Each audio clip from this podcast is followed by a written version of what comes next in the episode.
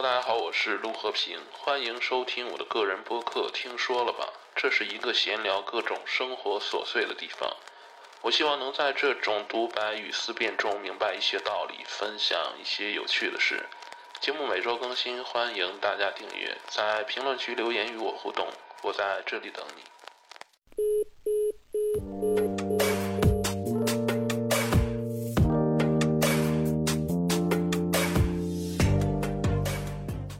嘿，大家好，欢迎收听新一期的节目。这眼看就要到年底了，马上又到了相亲的高峰期了。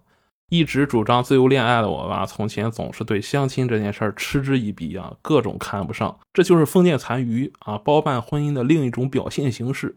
但是随着年龄越来越大，就发现相亲这件事儿其实也挺有意思的啊。你想想，没事儿和素昧平生的异性。找点空闲，找点时间，领着孩子常回家看看。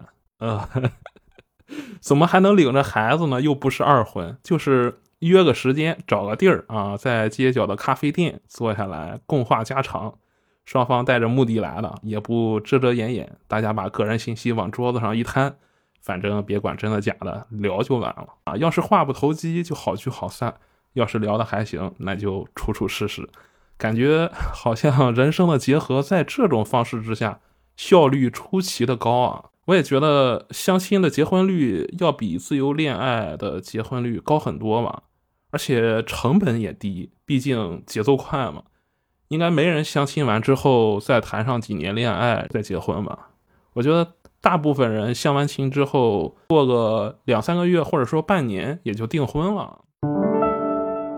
那我现在呢还没相过亲啊，在这方面的经验是空白的啊。但是我总听别人聊相亲，这里面有成功的，也有失败的，但是更多的是奇葩的。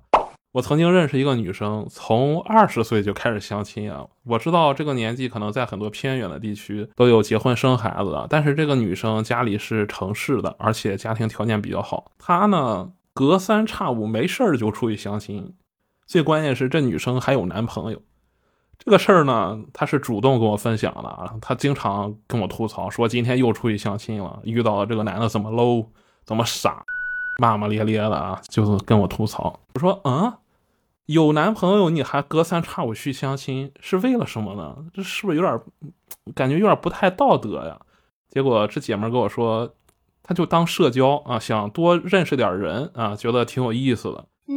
我说那相亲不得干点什么吗？吃饭呀，或者说找个咖啡馆聊一聊，对吧？那谁花钱呢？结果那个女生说，当然是男的花钱了，是他找老婆，又不是我找老公。我当时一想，嗯，这逻辑好像也没毛病啊，这真的是醍醐灌顶啊！后来那女生又给我来了一句，花钱谁去啊？我当时就无语了啊，就哦，然后就沉默了。我在想，这姐们儿就是来整顿相亲市场了吧？她才是真正的反封建呀！和她比起来，我简直什么都不是呀！她真的是用实际行动严厉打击相亲这种活动啊，真的是给我开了眼了。所以相亲这件事儿难免会涉及到消费，你别管多少，总得找个地方坐下来，不能干聊吧？两个人。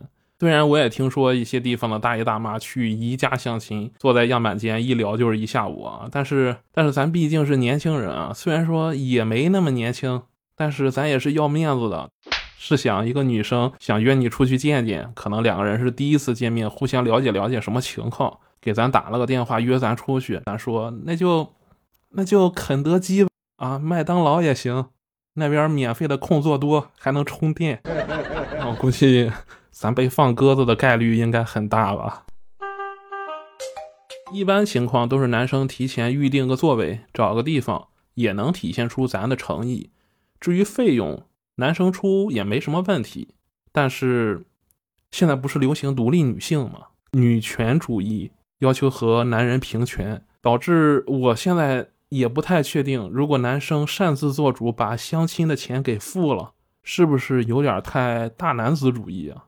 是不是哪怕是相亲，男生也得跟她 A A 啊？不然就是对她的不尊重。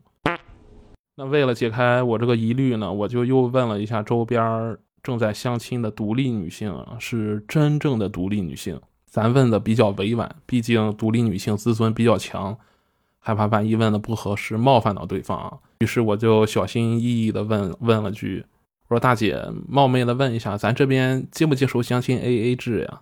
结果那姐们反应十分强烈啊，就和应激了似的啊！啥 A A 制？那这男人肯定没什么前途，不求上进吧？A A 制只会让男人失去斗志。我的个妈呀！我最后又被教育了一番啊，学到了很多道理。独立女性啊，原来就是要求男性独立啊，你别想占老娘一点便宜啊。至于你，别以为你花了钱我就欠你的，老娘是独立女性。